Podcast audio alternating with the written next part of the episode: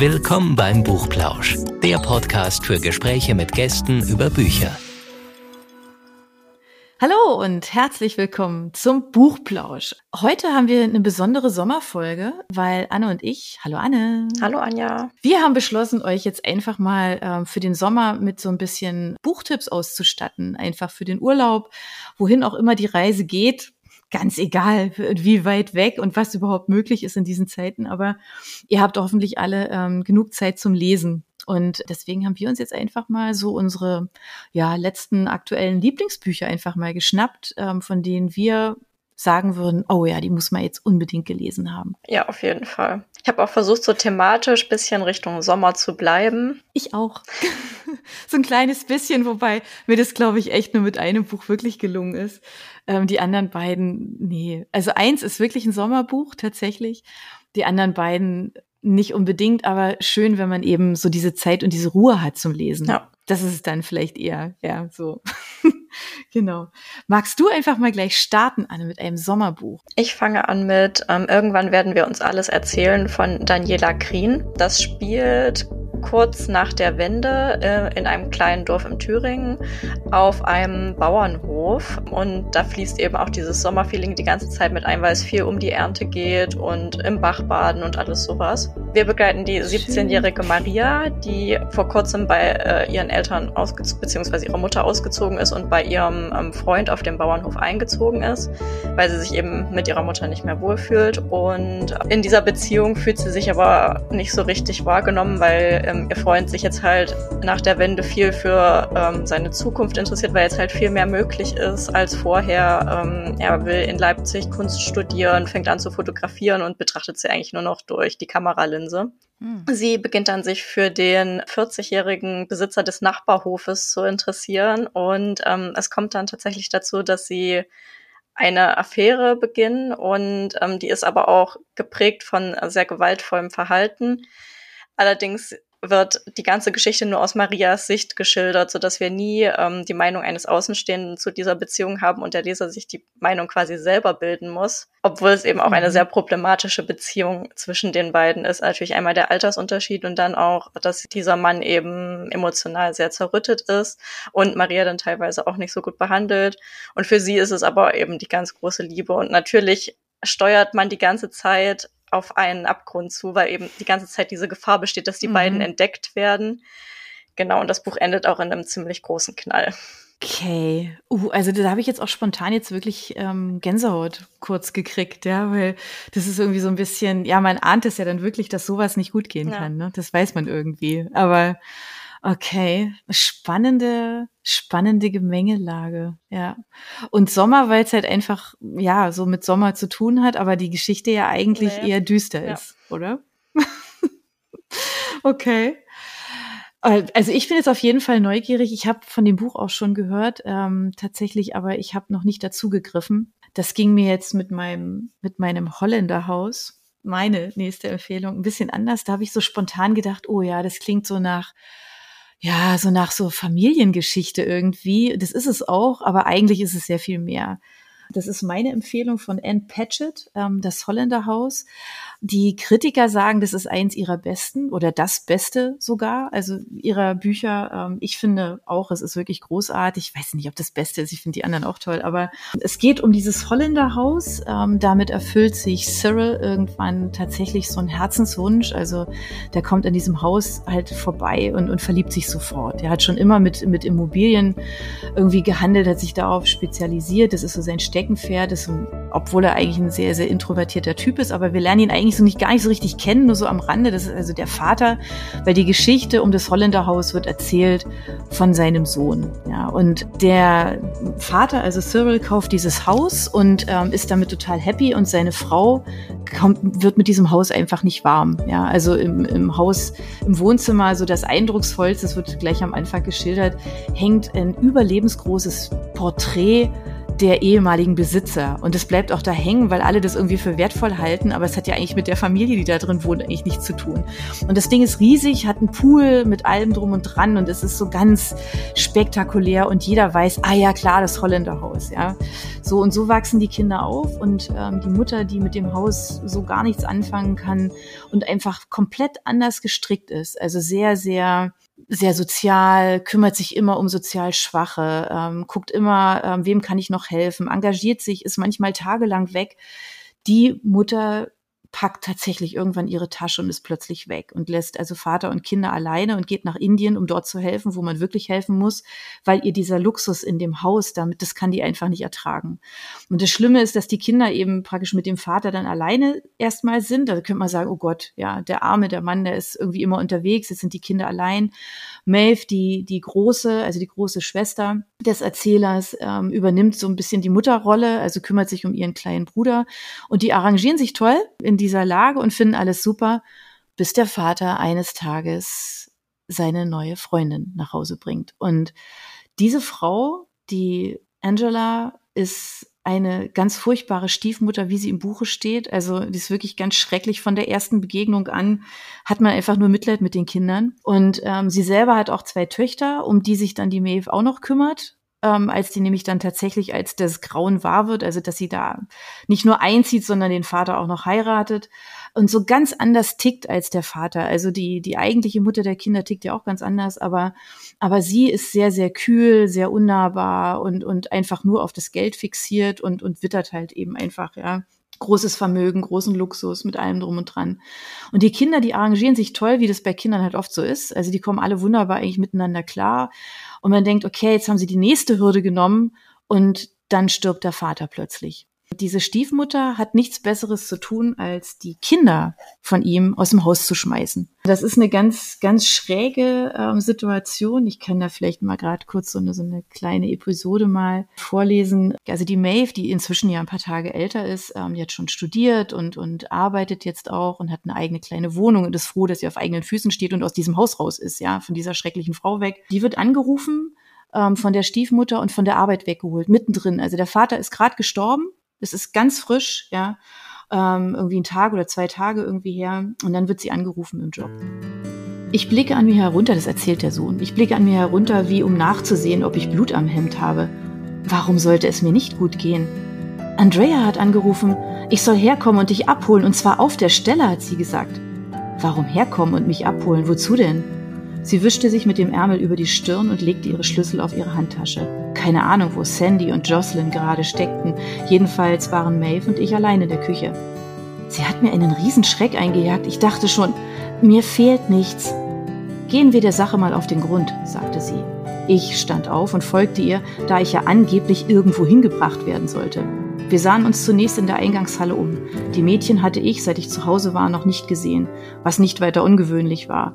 Sie mussten ständig für dieses oder jenes üben. Maeve rief nach Andrea.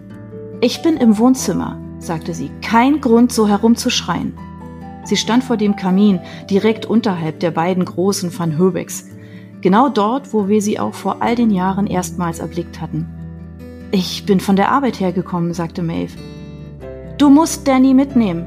Andrea blickte nur sie an, mich ignorierte sie. Mitnehmen? Wohin? Mit zu dir nach Hause oder bring ihn zu irgendwelchen Freunden. Sie schüttelte den Kopf. Ganz wie du willst. Stimmt irgendwas nicht? Maeve übernahm zwar das Sprechen, aber diese Frage interessierte uns beide. Oh, ob irgendetwas nicht stimmt? wiederholte Andrea. Tja, mal schauen. Euer Vater ist gestorben. Damit können wir anfangen. Andrea sah sehr hübsch aus. Ihr Haar war hochgesteckt. Sie trug roten Lippenstift, passend zu einem rot-weiß karierten Kleid, das ich noch nicht kannte. Ich fragte mich, ob sie zu einer Party wollte, zu einem Lunch vielleicht. Mir war nicht klar, dass sie sich für uns so fein gemacht hatte. Andrea? sagte Maeve. Er ist nicht mein Sohn, stellte sie fest, und hier versagte ihr kurz die Stimme. Du kannst nicht erwarten, dass ich ihn großziehe. Ich bin für ihn nicht zuständig. Euer Vater hat nie etwas davon gesagt, dass ich seinen Sohn großziehen müsste. Es verlangt doch niemand von dir, fing ich an, aber sie brachte mich mit erhobener Hand zum Schweigen. Das hier ist mein Haus, sagte sie. Es steht mir zu, mich in meinem Haus sicher zu fühlen. Ihr habt mich abscheulich behandelt, alle beide. Ihr konntet mich noch nie leiden habt mich nie unterstützt. Solange euer Vater am Leben war, musste ich das wohl klaglos hinnehmen. Das hier ist dein Haus? sagte Maeve. Als euer Vater gestorben ist, da habt ihr die Maske endgültig fallen gelassen. Alle beide. Er hat das Haus mir hinterlassen. Er wollte, dass es mir gehört, dass ich hier glücklich werde, ich und die Mädchen. Ich bestehe darauf, dass du ihn mitnimmst. Geh hoch, holt seine Sachen und dann verschwindet. Angenehm finde ich das alles wirklich nicht. Ja, und so geht dann die Geschichte, so, das ist so ungefähr die Hälfte vom, in der Hälfte vom Buch. Und die zwei, also Maeve und ähm, Danny, die machen, die müssen jetzt halt einfach auf eigenen Füßen stehen und machen auch ihren Weg. Also der Vater hat für einen Ausbildungsfonds gesorgt, aber der, de facto ist es so, dass es beide für beide einen Knacks gibt, natürlich. Also A, dass ihre Mutter weg ist, ähm, B, dass ähm, diese Stiefmutter so schrecklich ist und ähm, dass der Vater gestorben ist. Und dieses Haus, das ist so diese verbindende Klammer, die kommen immer wieder zurück und, und setzen sich manchmal nur im Auto davor und beobachten dieses Haus und erzählen sich Geschichten, die sie von der voneinander irgendwie bisher verborgen haben. Und dieses Buch ist einfach finde ich unglaublich. Es ist ein totaler Wegleser, weil man einfach auch wissen will, geht es ihnen gut, schaffen sie es, kriegen sie ein gutes Leben, kriegen sie es hin und ja, und was ist eigentlich mit dieser Stiefmutter? Und nur so viel vorweg, also die ist nicht aus dem Leben und ähm, auch die Mutter der beiden nicht. Ähm, die taucht auch irgendwann tatsächlich wieder auf. Und die beiden Haushälterinnen, die, die gerade eben kurz erwähnt worden sind, auch, weil die einfach so eine, so eine enge Beziehung zueinander hatten, weil die eigentlich mehr als Familienmitglieder waren. Also ein ganz, ganz tolles Sommerbuch. So. War ein bisschen länger, sorry, aber ich finde das Buch, es ist so schön, es ist so toll und es hat eine Menge Höhen und Tiefen und ähm, ganz viele Heldenreisen. Also insofern lesen unbedingt. Klingt wirklich super. Von dem hatte ich auch noch nie was gehört. Meine nächste Empfehlung ist auch im weiteren Sinne eine Familiengeschichte. Ähm, das ist Auf dem Seil von Theresia Mora. Das ist mhm. eigentlich der ähm, finale Teil einer Trilogie. Allerdings muss man die vorherigen Teile nicht gelesen haben. Ich kann es aber trotzdem empfehlen, weil die auch sehr gut sind. Mhm. Ähm, es geht dabei um Darius Kopp, ähm, wir haben im ersten Teil schon begleitet, wie er seinen Job verloren hat, im zweiten Teil, wie er seine Frau verloren hat und dann ähm, eine ähm, Reise gemacht hat äh, durch ganz Südosteuropa, weil seine Frau eben aus Ungarn kam und er so ihre Heimat kennenlernen wollte und er dann einfach noch weitergefahren ist, weil er auch nicht zurück nach Hause wollte. Und ähm, der dritte Teil auf dem Seil setzt dann zwei Jahre später ein. Ähm, seine Reise ist in Italien geendet, wo er jetzt als Aussteiger lebt ähm, einen Job als Pizzabäcker hat und in der Stadtwohnung eines befreundeten, dort lebenden Deutschen wohnt. Also halt auch so mehr ein Proforma-Leben, muss man mhm. sagen. Aber er hat sich da eben sehr bequem eingerichtet nach Hause zieht ihn nichts, da hat er nur Schulden hinterlassen und mit seiner Familie will er auch nichts mehr zu tun haben. Allerdings ähm, spürt ihn irgendwann seine Nichte dort auf. Sie sagt, weil sie halt im Sommer ein bisschen rumreisen wollte und ihn dann auch da mal besuchen wollte, aber sie bleibt dann einfach auf unbestimmte Zeit und irgendwann findet er raus, dass es ihr nicht so gut geht und dass sie tatsächlich schwanger ist und mehr oder weniger ähm, das halt ihren Eltern nicht sagen wollte und deswegen einfach abgehauen ist. Und er ist jetzt eben zum ersten Mal wieder in irgendeiner Art von Verantwortung und muss sich um sie kümmern. Ähm, und es fängt ihr dann auch immer schlechter zu gehen und sie beschließen dann, dass es keinen Sinn macht, wenn sie das Kind eben hier in Italien kriegt, sondern sie fahren zurück nach Berlin. Und ähm, er wird dann natürlich mit seinem dort abgebrochenen Leben konfrontiert. Seine Wohnung ist natürlich weg, sein Konto ist gesperrt, da muss er sich drum kümmern. Ähm, seine Freunde sind sauer auf ihn, weil er sie halt auf den Schulden sitzen gelassen hat, da muss er sich aussprechen. Und natürlich auch mit seiner Familie, mit der er jetzt die ganze Zeit nicht mehr gesprochen hat. Und es geht eben darum, wie er da sein Leben wieder aufarbeitet. Toll. Und natürlich auch, was dann also mit was? seiner Nichte passiert. Mhm. Ja, aber das klingt, das klingt total spannend, weil das ist so ein bisschen so, ja, wie das Leben halt manchmal so spielt, gell? Ja. Ähm, und, und ja, und so ins Reine kommen, finde ich ganz spannend, ja. Also ähm, ich hoffe, es gelingt dem. Jetzt bin ich neugierig. Ähm, die ersten zwei Teile sind auch sind auch so, dass man sagt, dass man die nicht aus, aus der Hand legen kann, oder? Ja, auf jeden Fall. Also vor allen Dingen der zweite Teil, das Ungeheuer, mhm. das, glaube ich, damals 2009 auch den Buchpreis gewonnen hat. Das mhm. ähm, hat mir ja. extrem gut gefallen. Da kommt eben auch seine Frau in Tagebüchern zu Wort und da hat man so diese beiden Perspektiven. Das ist ah, richtig spannend. Okay. Ja, Mensch, okay. Nehme ich euch jetzt auch mal mit auf eine Reise. Jetzt gehen wir erstmal auch ein bisschen weiter weg. Ähm, jetzt wird's unwirtlich so ein bisschen. Nämlich, wir reisen jetzt nach Kamtschatka. Das ist tatsächlich ein Winterbuch, weil es ist dies Jahr im, im Januar erschienen. Passt jetzt nicht ganz so zum Sommer. Aber ich finde halt, also ähm, ja, das habe ich ja in, in anderen Folgen von unserem Podcast ja schon öfter mal gesagt, dass ich es einfach sehr, sehr mag, wenn man über andere Regionen der Welt halt einfach was erfährt, auch wenn man da jetzt selber nicht ist, aber dass man was über die Leute erfährt, über die Gegend und einfach so aus so einem Buch halt einfach sehr viel mitnimmt. Und das gelingt ähm, Julia Phillips auf jeden Fall. Das ist unglaublich. Oder Julia Phillips. Die schreibt, die hat nämlich ein Buch geschrieben ähm, über eine ganz unwirtliche Gegend, aber die ist so faszinierend. Also wenn ihr da mal nach Bildern schaut, es geht um Kamtschatka. Ja, also Tundra, Kamtschatka, ähm, das ist einfach, ähm, ja, da ist es ein bisschen rauer, ja, kann man jetzt so sagen. Das ist ein Thriller, ähm, der sich aber nicht gleich entpuppt. Ja, also es geht äh, tatsächlich darum, dass zwei Schwestern, Aljona und Sofia, plötzlich spurlos verschwinden. Ja, also auf dieser sibirischen Halbinsel kommt man ja eigentlich, also über Land kaum weg. Also wirklich weit weg ist schwierig. Ja, also man muss eigentlich dann relativ schnell ins Flugzeug steigen oder halt mit dem Schiff weg. Und, ähm, und diese zwei, die, die machen einfach einen Ausflug ans Meer. Also an, ist da ja da kein Problem, gehört ja zur Stadt. Und ähm, bleiben ein bisschen länger, als sie eigentlich vorhatten. Also sie sind noch klein, also acht und zwölf. Und ähm, dieser, dieser Thriller beginnt damit, dass sie eben von ihrem Tag am Meer erzählen also die, die größere Schwester der beiden, und wie sie erzählen, ähm, wie sie einem Mann helfen, der sich das Knie verletzt hat äh, und ähm, dann zu ihm ins Auto steigen. Und man weiß sofort, dieser, dieser Mensch, der da wartet, bis möglichst viele von diesem Strand verschwunden sind und dann bleiben diese zwei Mädchen übrig und er fragt die um Hilfe, der hat eigentlich nur die ganze Zeit darauf gewartet. Und man begleitet sie ins Auto bis zu dieser Schreckminute, wo er an der Ausfahrt vorbeifährt. Er will sie eigentlich nach Hause fahren und er fährt an der Ausfahrt vorbei und die große von beiden sitzt vorne und ähm, weiß instinktiv, jetzt läuft hier was ganz verkehrt. Ja. Und er sagt, nee, wir fahren erstmal kurz zu mir nach Hause.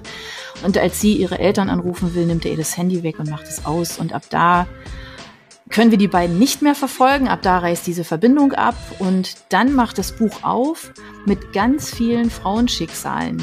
Also die irgendwie, also diese, dieses Verschwinden der Kids und dieses Suchen nach den beiden, ja, das beeinflusst eben ganz viele verschiedene Schicksale, ja. Und, und man verfolgt in diesen Geschichten um diese Frauen, die alle irgendwas am Rande, also die eine hat gesehen, wie die Mädchen zu dem Menschen ins Auto gestiegen ist, aber sie ist die einzige Zeugin und keiner glaubt ihr.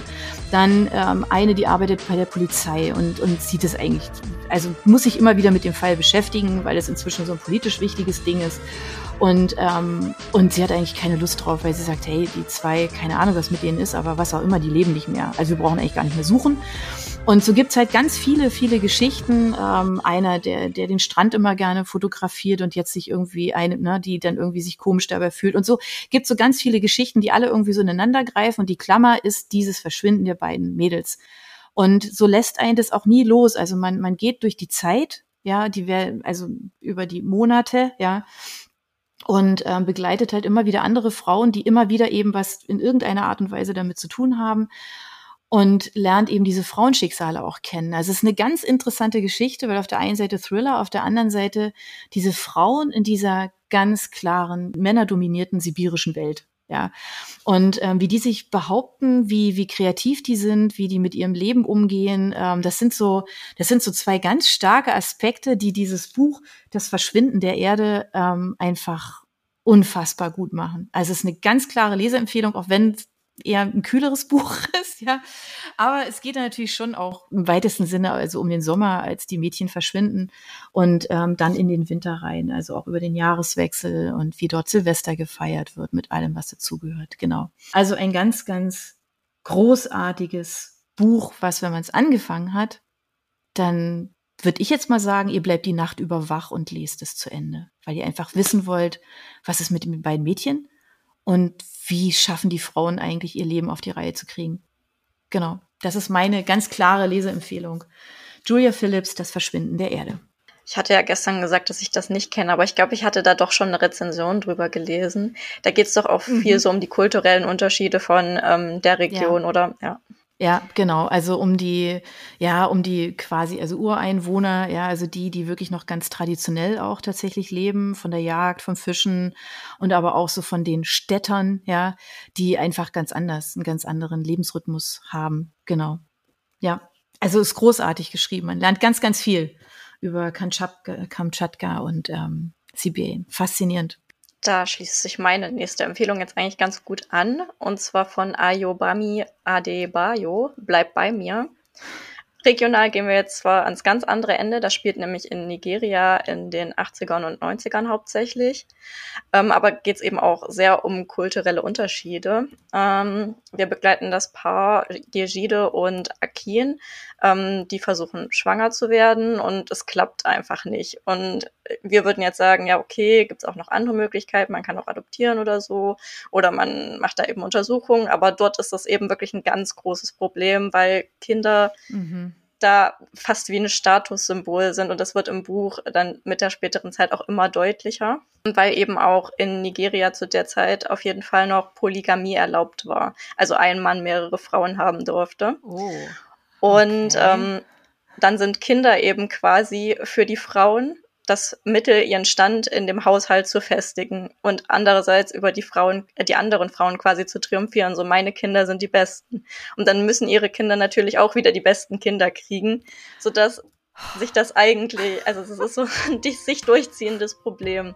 Akin wird dann eben immer mehr von seiner ähm, Mutter bedrängt, er soll doch endlich mal was tun und wenn Jeside keine Kinder kriegen kann, dann soll er sich eine andere Frau suchen. Er will aber keine andere Frau, hält es auch lange durch, aber schließlich erpresst ihn seine Mutter quasi und er heiratet dann eben noch eine zweite Frau, was eben dort kein Problem ist. Aber für Yejide ist das natürlich ein extrem starker Schlag, weil sie auch zu Anfang an klar gemacht hat, dass sie das nicht will und sie hatten sich eigentlich auch darauf geeinigt. Aber sie kann dann eben einfach nichts machen quasi und ähm, Nebenbei wird eben auch dieser Generationenkonflikt ähm, klar, weil die Älteren schicken sie die ganze Zeit zu irgendwelchen Wunderheilern und es wird immer verrückter, was sie da machen muss. Das kommt einem schon langsam vor, als ist es eigentlich eher eine Bestrafung, als dass versucht wird, ihr irgendwie zu helfen. Mhm. Und ähm, sie leidet dann sogar an einer Scheinschwangerschaft, wahrscheinlich durch den ganzen Druck, der auf ihr lastet. Und ähm, das ist dann eben auch dieser Moment, wo diese zweite Frau dann sogar bei ihnen einzieht im selben Haus. Vorher hat sie noch in einem anderen Haus gewohnt. Ähm, genau, und dann spitzt sich die Situation eben immer weiter zu, bis Yejide dann tatsächlich schwanger wird. Und man könnte denken, so jetzt läuft es für sie besser. Allerdings, mhm. das passiert dann noch so viel. Also es ist ein sehr langer Weg für Yejide dann tatsächlich glücklich zu werden. Und ähm, man merkt eben auch, dass bei ihr dieses Kinderkriegen-Thema nochmal eine besondere Bedeutung hat, weil damals ihre Mutter direkt nach der Geburt ähm, verstorben ist. Sie hatte natürlich noch die drei anderen Frauen im Haus ihres Vaters, aber die haben sich eben nicht wirklich um sie gekümmert, weil, ja. wie ich schon gesagt habe, dieses Konkurrenzdenken, was da eben auch war und wie diese Frauen halt durch die Lage zu Hause einfach gegeneinander ausgespielt wurden. Und deswegen wünscht sie sich halt ein Kind einfach, damit sie endlich mal jemanden hat, der nur sie liebt und den sie für sich hat. Mhm. Und es ist eben für sie so ein schwerer mhm. Weg, da hinzukommen. Das ist wirklich eine sehr tragische Geschichte. Man lernt aber auch total viel über Nigeria, denn die politischen Unruhen zu der Zeit wurden auch so hintergründig eingebaut. Das passt aber sehr gut zu den Unruhen, mhm. die eben auch in der Beziehung zwischen Yejide und Akin herrschen und die auch zwischen den ah, Generationen okay. herrschen. Also es ist, hat mir mhm. extrem gut gefallen, aber es ist wirklich sehr schwer zu lesen. Ich musste es immer wieder wegtun, habe glaube ich, fast einen Monat gebraucht, es durchzulesen. Okay, ja, ich kriege auch jetzt, ich habe auch gerade Gänsehaut, weil ja, automatisch ist so so so Mitleid, Mitfühlen, wie auch immer da und denkt sich, oh mein Gott, was muss diese arme Frau da alles mitmachen? Ähm, ja, ist natürlich schwierig, also gerade auch so in diesen in so so Übergangszeiten, ne, wenn sich wenn sich eine Denke ändert, wenn sich Kulturen einfach ähm, ja Zeit, ja einfach anpassen, ändern, wie auch immer. Aber klingt total spannend. Ja, cool. Okay, aber dann ist es ja gut, wenn mein Buch jetzt ein bisschen leichter wird. Ja. Ich mache den Abschluss. Ich mache den Abschluss mit einem echten Sommerbuch. Tatsächlich, wir sind jetzt wieder zurück in Deutschland. Ich finde, Ewald Ahrens hat ähm, tatsächlich ein richtig tolles Sommerbuch geschrieben der große Sommer heißt es, ja. Also es besser geht eigentlich nicht. Ähm, das ist so ein bisschen so eine so eine Reise, ja, so zurück in die in die eigene Schulzeit, sage ich jetzt mal. Ähm, das Buch hat auch meine Schwiegermutter gelesen, hat gesagt, oh wie schön, ich habe so viele, ich habe da kamen so viele Erinnerungen hoch und ich sage, das ist genau das, was es macht, ja. Also es erinnert uns an den weiß ich nicht, so an den ersten großen Sommer mit der ersten großen Liebe und äh, ja, und, und einer Zeit, wo man einfach eine Sicht auf die Welt bekommt. Ja, also wo man äh, mit guten Freunden verrückte Sachen macht und ähm, ja, einfach plötzlich anders, anders das ein oder andere sieht, wo sich einfach viel tut, wo man so ein Stück weit, also jetzt nicht im schlechten Sinne erwachsener wird, ja, weil erwachsen werden ist ja immer so relativ, ne, aber so ein bisschen so, wo sich so das ein oder andere zurechtruckelt und man vielleicht so ein bisschen mehr von der Welt versteht, vielleicht eher das, ja. Ähm, also es geht, ähm, es geht um Frieda und äh, Frieda hat in der Schule leider hat ein bisschen Pech gehabt, kann man so sagen. Also hat irgendwie so ein bisschen mehr, sehr viel Hang Loose gemacht und ihm fällt es nicht ganz so zu. Das heißt, also jetzt äh, kann er jetzt irgendwie Abi noch machen oder nicht. Also das steht jetzt in Frage. Er muss in die Nachprüfung zu Mathe und Latein. Und die Eltern, also er hat auch eine Menge Geschwister und eigentlich eine total entspannte, äh, wilde, laute Familie. Und die Eltern beschließen, ja, aber ey Frieda, da geht's jetzt echt um was, ne? Also du kommst jetzt nicht mit in den Urlaub, sondern du bleibst in den Ferien daheim bei Oma und Opa. So, und ähm, der Opa ist, ähm, also den hat er bis Frieda zehn Jahre alt war oder zwölf, musste er den Opa noch mit sie ansprechen. Also man ahnt schon, es könnte vielleicht ein bisschen schwierig werden. Der Opa ist ähm, äh, ist Biologe und arbeitet im Krankenhaus und forscht und macht und tut und ist also ein wahnsinnig angesehener Mann. Ähm, und seine Oma ist eine unheimlich herzliche, ganz liebe, sehr, sehr nahbare Frau. Und der Opa ist halt eben so, ne, also sehr, sehr, im ersten Moment sehr kühl. Wir lernen ihn in dem Buch kennen und es ist total cool. Der Opa ist einfach großartig. Aber er hatte, Frieda hatte irgendwie noch nie so richtig die Zeit, also, ne, so mit dem Opa jetzt wirklich mal Zeit zu verbringen und ihn ein bisschen näher kennenzulernen. Und er sagt sich, naja, gut, also jetzt gehe ich halt zu Oma und Opa und dann lerne ich halt da Latein und Mathe. Aber zum Glück sind ja meine Freunde noch da, ja also seine, seine Schwester Alma, Johann und ähm, Beate, in die er sich verliebt im Freibad. So. Und ähm, insofern, also erste eine Geschichte über die erste Liebe. Ähm, es geht um, ähm, es wird auch um eine Beerdigung gehen. Es geht um, ja, um auch das Unglück, wenn es einem Freund nicht so gut geht. Ähm, da will ich jetzt gar nicht so viel verraten, weil das Buch ist eigentlich ein kleines Buch, das was uns echt so durchrast, ja, mitnimmt weil einfach so viel passiert in diesem Sommer. Also wirklich, und ich persönlich, ich musste wirklich so lachen, dieses äh, heimlich nachts über den Zaun steigen, ins Freibad gehen, um einfach im Dunkeln alleine Freibad zu sein. Ich habe Tränen gelacht, weil ähm, genau das haben wir auch gemacht. Und ähm, wir sind nicht erwischt worden, die schon. Und das ist eine tolle Geschichte dazu. Und ähm, ja, man legt, es, man legt es nicht mehr aus der Hand, weil es ein unglaublich warmherziges Buch ist. Es ist so lieb, alles, alles, was da drin passiert. Es ist so, so ein schönes Buch. Das muss man unbedingt gelesen haben. Ist im März erschienen, aber es passt jetzt so in den Sommer rein. Und wer einfach so, so ein richtig schönes Sommerbuch haben will, der sollte unbedingt dazu greifen. Genau. Das war dieses Jahr auch ein richtiges Hype-Buch. Das habe ich ungefähr tausendmal auf Instagram gesehen. ja, weil es so schön ist. Ja, ich glaube, jetzt sind wir durch, oder? Anne, ja, das waren so unsere. Ja, jetzt habt ihr eine ganze Menge total unterschiedliche Bücher, die wir euch jetzt hier erzählt haben. Und ähm, wir hoffen, ihr habt viel Zeit zum Lesen. Na klar, im Sommer. Und wenn ihr Buchempfehlungen habt und sagt, ah Mensch, da hat jetzt aber noch das gefehlt, weil das finde ich so ganz toll, dann schreibt uns das doch einfach. Ähm, wir freuen uns drüber, wir nehmen das auch gerne mit auf. Ähm, wir verlinken auch zu den Büchern, ähm, die ihr uns empfehlt. Und ja, insofern her mit den Empfehlungen, wir freuen uns. Und sagen jetzt an der Stelle, habt einen schönen Sommer. Wir sagen bis zur nächsten Folge und bleibt uns treu. Habt's gut und bleibt gesund. Macht's gut. Tschüss. Tschüss. Ciao.